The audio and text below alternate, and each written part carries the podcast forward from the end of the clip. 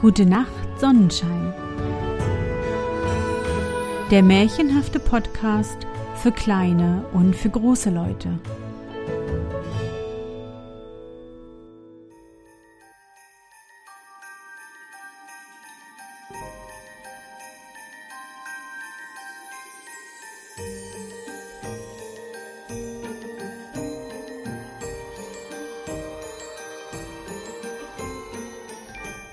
Hallo, mein Sonnenschein. Wie war dein Tag heute? Was hast du heute Schönes erlebt? Mein Name ist Anne und ich begrüße dich zur ersten Weihnachtssonderfolge 2021 meines Märchenpodcasts. Lass uns in die wunderbare Welt des Nussknackers und des Mausekönigs reisen und gemeinsam entdecken, was unsere Heldin Marie und ihr Bruder Fritz für Abenteuer erleben. Bist du bereit? Dann kuschle dich fest in deine Bettdecke, nimm dein Lieblingskuscheltier in den Arm und wenn du magst, schließe die Augen und folge mir ins Weihnachtsmärchenland.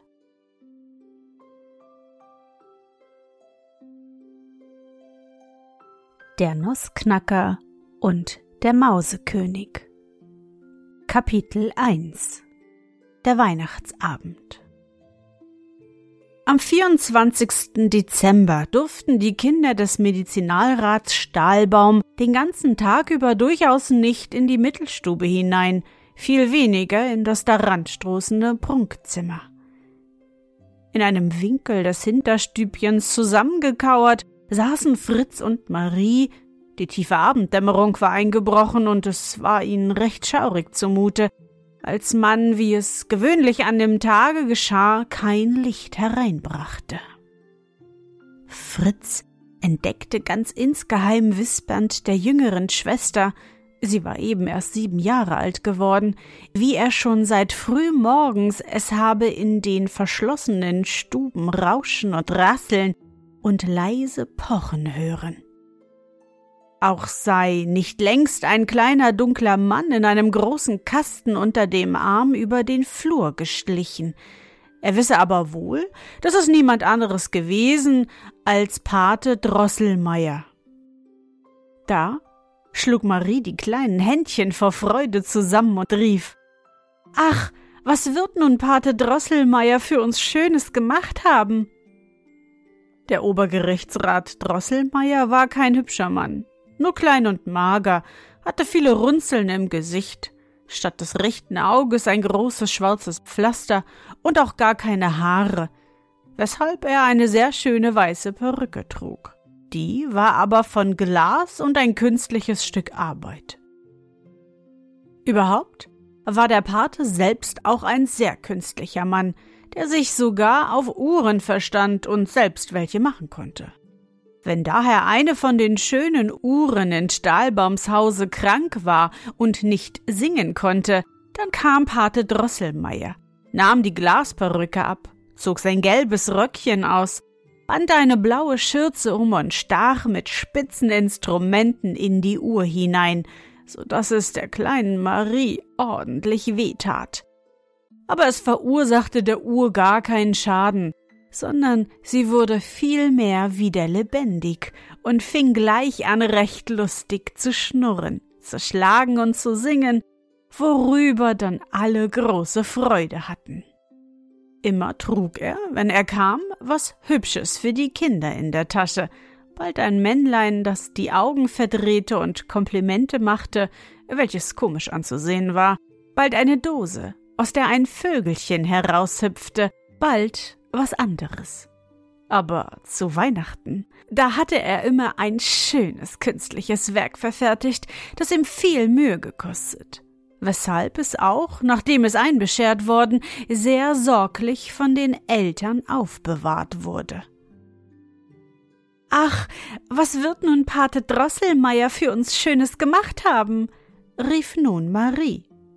Fritz meinte aber, es könne wohl diesmal nichts anderes sein als eine Festung, in der allerlei sehr hübsche Soldaten auf und abmarschierten und exerzierten, und dann müssten andere Soldaten kommen, die in die Festung hinein wollten.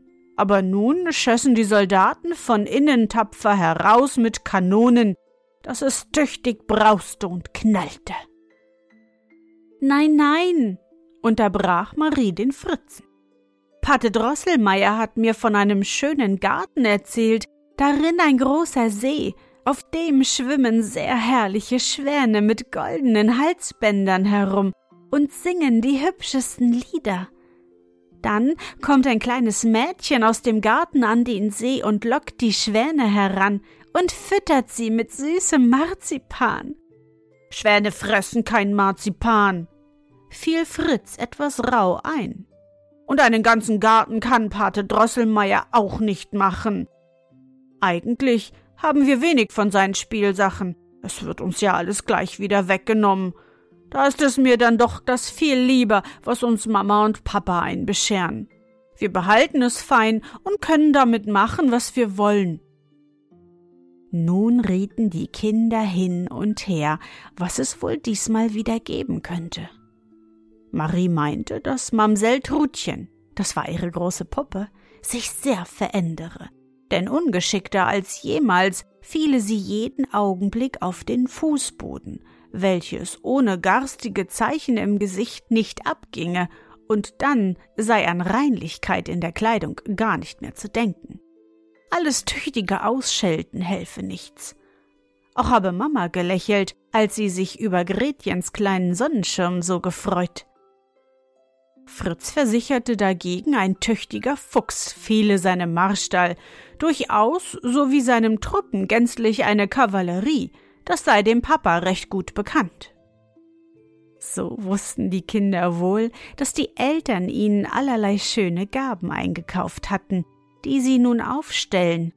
Es war ihnen aber auch gewiss, dass dabei der liebe heilige Christ mit gar freundlich kommenden Kindesaugen hineinleuchtete und das wie von segensreicher Hand berührt jede Weihnachtsgabe herrliche Lust verbreitete, wie keine andere.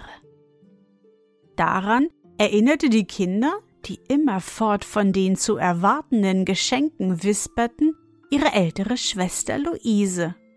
Hinzufügend, dass es nun aber auch der heilige Christ sei, der durch die Hand der lieben Eltern den Kindern immer das beschere, was ihnen wahre Freude und Lust bereiten könne. Das wisse er viel besser als die Kinder selbst. Die müssten daher nicht allerlei wünschen und hoffen, sondern still und fromm erwarten, was ihnen beschert worden. Die kleine Marie wurde ganz nachdenklich. Aber Fritz murmelte vor sich hin einen Fuchs und Husaren hätte ich nun einmal gern. Es war ganz finster geworden. Fritz und Marie fest aneinander gerückt, wagten kein Wort mehr zu reden. Es war ihnen, als rausche es mit Lindenflügeln um sie her und als ließe sich eine ganz ferne, aber sehr herrliche Musik vernehmen. Ein heller Schein streifte an der Wand hin. Da wussten die Kinder, dass nun das Christkind auf glänzenden Wolken fortgeflogen zu anderen glücklichen Kindern. In dem Augenblick ging es mit silberhellem Ton. Klingeling, klingeling. Die Türen sprangen auf, und solch ein Glanz strahlte aus dem großen Zimmer hinein, dass die Kinder mit lautem Ausruf, wie erstarrt, auf der Schwelle stehen blieben. Aber Papa und Mama traten in die Türe, fassten die Kinder bei der Hand und sprachen Kommt doch, kommt doch nur, ihr lieben Kinder, und seht, was euch der heilige Christ beschert hat. Kapitel 2 Die Gaben.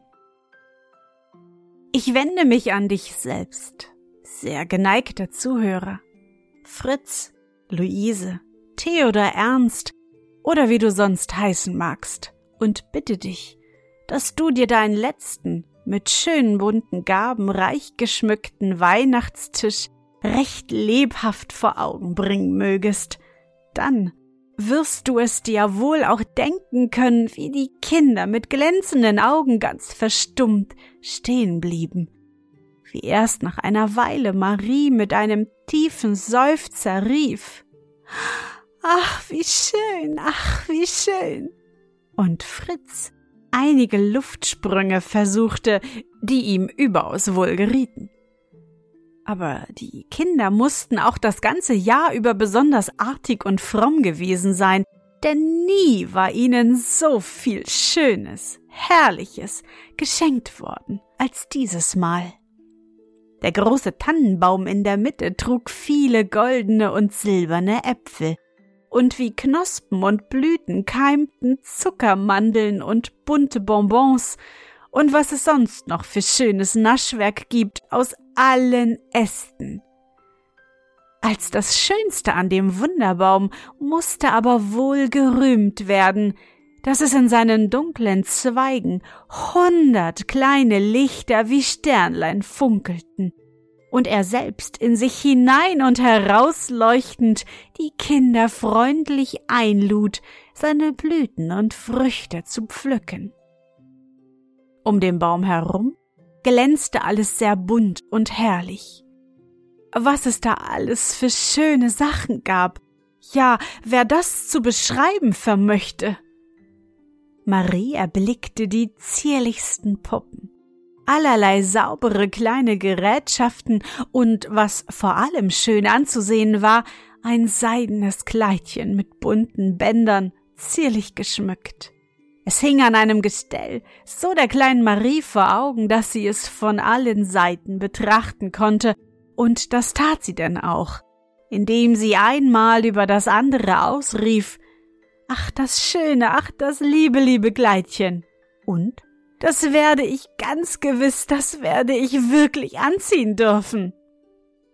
Fritz hatte indessen schon drei oder viermal um den Tisch herumgaloppierend und trabend den neuen Fuchs versucht, den er in der Tat am Tische angezäumt gefunden. Wieder absteigend meinte er, es sei eine wilde Bestie, das täte aber nichts, er wolle ihn schon kriegen, und musterte die neuen Schwadronen Husaren, die sehr prächtig in Rot und Gold gekleidet waren, lauter silberne Waffen trugen und auf solchen weißglänzenden Pferden ritten, dass man beinahe hätte glauben sollen, auch diese seien von purem Silber. Eben wollten die Kinder, etwas ruhiger geworden, über die Bilderbücher her, die dort aufgeschlagen waren, dass man allerlei sehr schöne Blumen und bunte Menschen, ja auch allerliebste spielende Kinder, so natürlich gemalt, als lebten und sprächen sie wirklich, gleich anschauen konnte. Ja, eben wollten die Kinder über diese wunderbaren Bücher her, als nochmals geklingelt wurde. Sie wussten, dass nun der Pate Drosselmeier einbescheren würde und liefen nach dem und liefen nach dem an der Wand stehenden Tisch. Schnell wurde der Schirm, hinter dem er so lange versteckt gewesen, weggenommen. Was erblickten da die Kinder? Auf einem grünen, mit bunten Blumen geschmückten Rasenplatz stand ein sehr herrliches Schloss mit vielen Spiegelfenstern und goldenen Türmen. Ein Glockenspiel ließ sich hören, Türen und Fenster gingen auf, und man sah, wie sehr kleine, aber zierliche Herren und Damen mit Federhüten und langen Schleppkleidern in den Sälen herumspazierten. In dem Mittelsaal, der ganz in Feuer zu stehen schien, so viele Lichter brannten an seinen silbernen Kronleuchtern, tanzten Kinder in kurzen Wämschen und Röckchen nach dem Glockenspiel.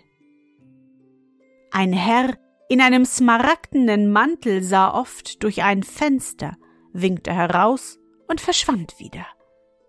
So wie auch Pate Drosselmeier selbst, aber kaum viel höher als Papas Daumen zuweilen unten an der Türe des Schlosses stand und wieder hineinging.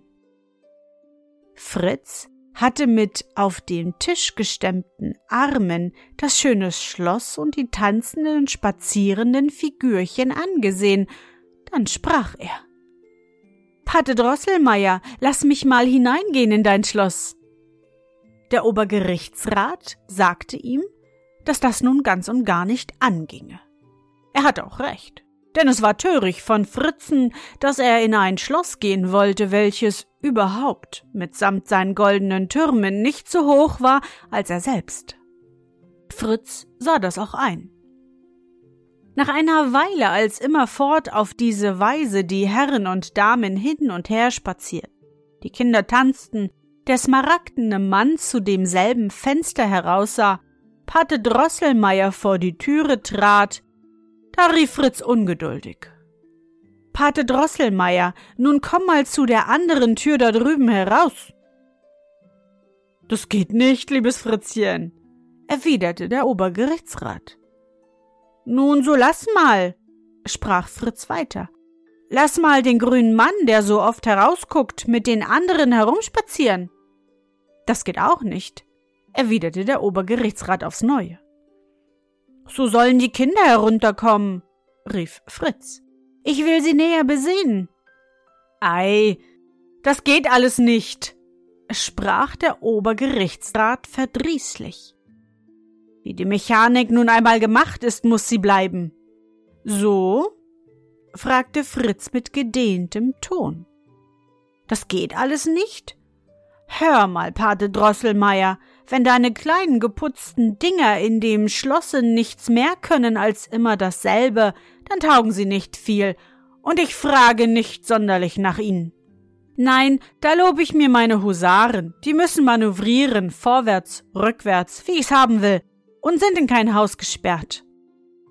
Und damit sprang er fort an den Weihnachtstisch und ließ seine Eskadronen auf den silbernen Pferden hin und her trottieren, schwenken und einbauen und feuern nach Herzenslust. Auch Marie hatte sich sachte fortgeschlichen, denn auch sie wurde des Herumgehens und Tanzens der Püppchen im Schlosse bald überdrüssig und mochte es, da sie sehr artig und gut war, nur nicht so merken lassen wie Bruder Fritz. Der Obergerichtsrat Drosselmeier sprach ziemlich verdrießlich zu den Eltern. Für unverständige Kinder ist solch künstliches Werk nicht. Ich will nur mein Schloss wieder einpacken. Doch die Mutter trat hinzu und ließ sich den inneren Bau und das wunderbare, sehr künstliche Räderwerk zeigen, wodurch die kleinen Püppchen in Bewegung gesetzt wurden. Der Rat nahm alles auseinander und setzte es wieder zusammen. Dabei war er wieder ganz heiter geworden und schenkte den Kindern noch einige schöne braune Männer und Frauen mit goldenen Gesichtern, Händen und Beinen. Sie waren sämtlich aus Torn und rochen so süß und angenehm wie Pfefferkuchen, worüber Fritz und Marie sich sehr freuten. Schwester Luise hatte, wie es die Mutter gewollt, das schöne Kleid angezogen, welches ihr geschenkt worden, und sie sah wunderschön aus. Aber Marie meinte, als sie auch ihr Kleid anziehen sollte, sie möchte es lieber noch ein bisschen so ansehen. Man erlaubte ihr das gern. Kapitel 3 Der Schützling Eigentlich mochte Marie sich deshalb gar nicht von dem Weihnachtstisch trennen, weil sie eben etwas noch nicht Bemerktes entdeckt hatte. Durch das Ausrücken von Fritzen zu Saren, die dicht an dem Baum in Parade gehalten, war nämlich ein sehr vortrefflicher kleiner Mann sichtbar geworden, der still und bescheiden dastand, als erwarte er ruhig, wenn die Reihe an ihn gekommen werde.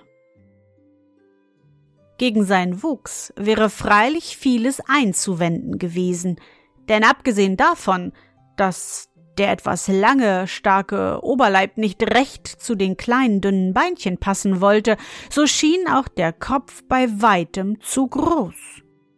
Vieles machte die propere Kleidung gut, welche auf einen Mann von Geschmack und Bildung schließen ließ.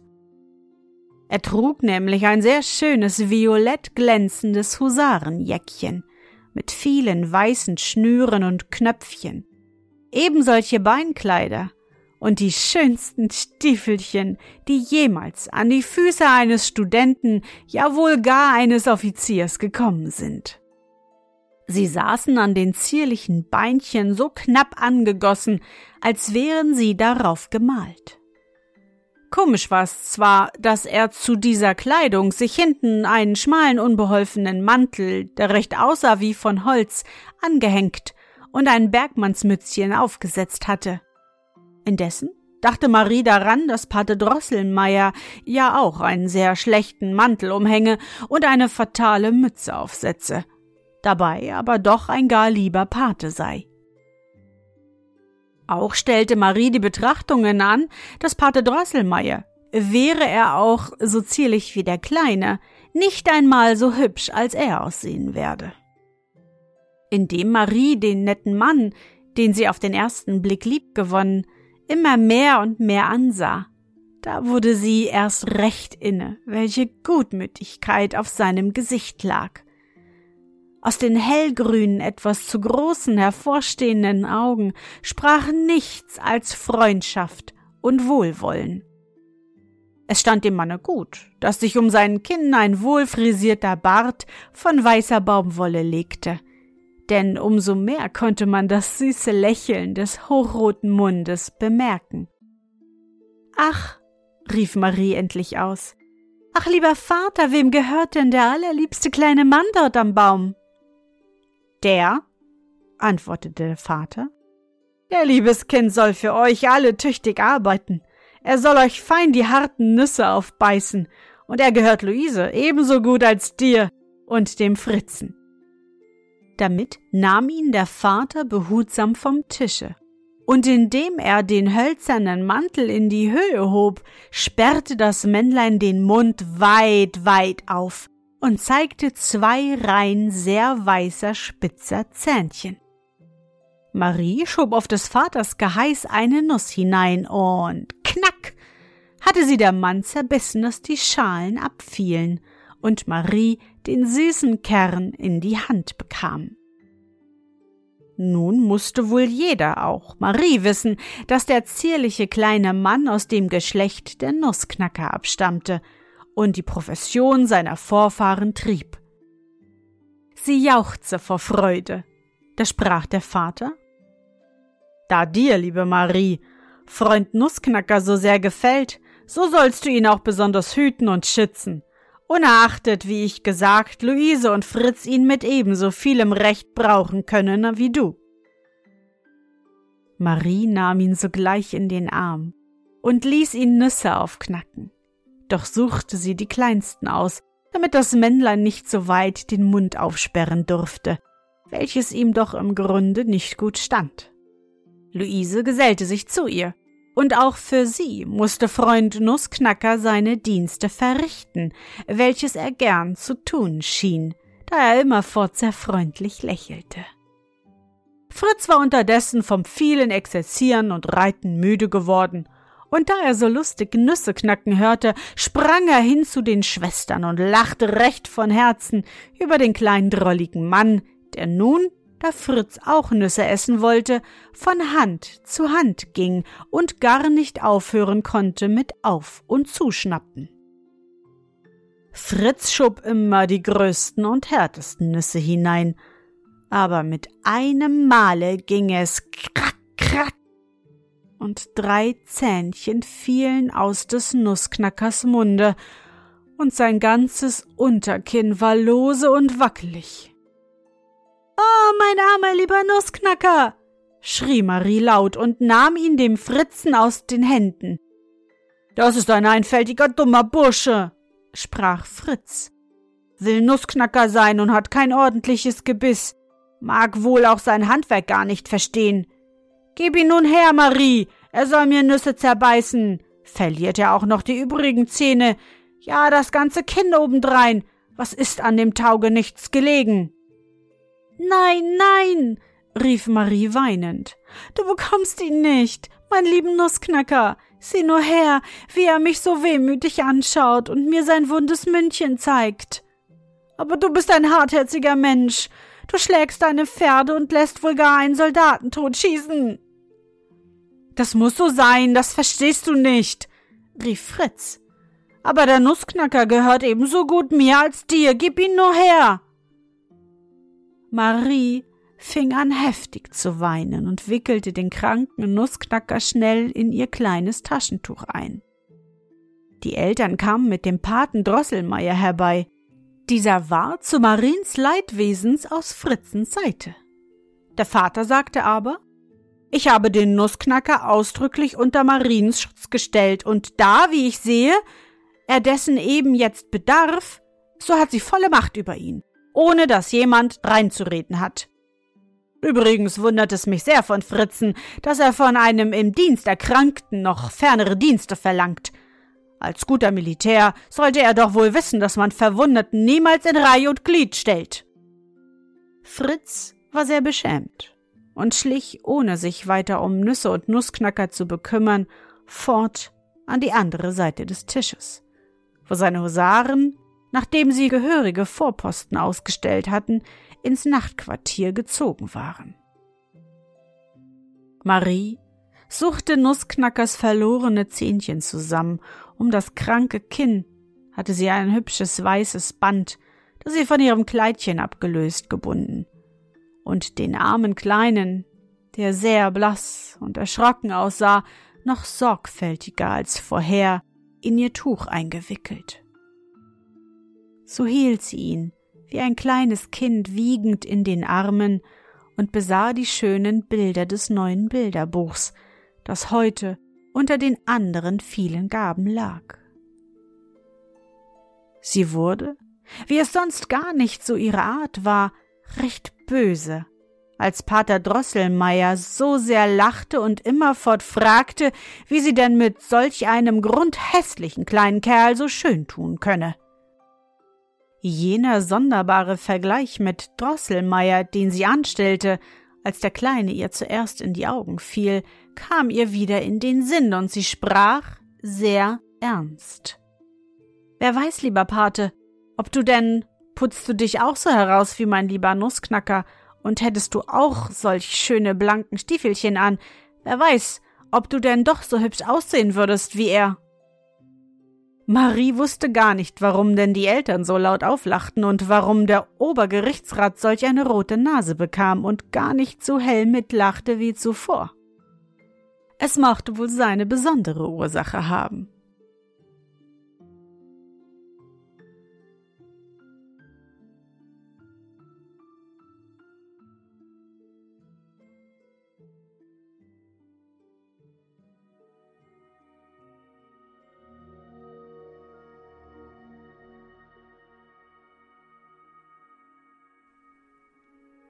Sonnenschein, bist du noch wach? Das waren die ersten drei Abenteuer von Marie und Fritz aus dem Märchen Der Nussknacker und der Mausekönig von E.T.A. Hoffmann. Noch vier weitere aufregende Sonderfolgen werden wir in den kommenden Tagen hören. Ich hoffe, dir hat unsere gemeinsame Reise heute gefallen. Für mich war es wieder wunderbar und ich danke dir dass du mich begleitet hast. Und bevor du nun die Augen schließt und in dein Traumland reist, möchte ich mit dir nochmal an dein schönstes Erlebnis heute denken. Was war es? Da gerade Weihnachtszeit ist, hast du vielleicht einen leckeren Bratapfel mit Vanillesoße gegessen mit deinen Freunden gespielt oder einfach nur mit Mama oder Papa auf dem Sofa gekuschelt. Versuche dich an dein schönstes Erlebnis heute zu erinnern. Und? Was war dein schönstes Erlebnis heute und wie fühlst du dich dabei? Suche dir auch heute wieder den schönsten Moment aus und präge ihn dir gut ein. Und wenn du magst, kannst du ihn auch malen oder im Zauberbuch aufschreiben. Und nun? Gute Nacht, Sonnenschein. Schlaf gut und träum was Schönes. Wir hören uns schon morgen wieder.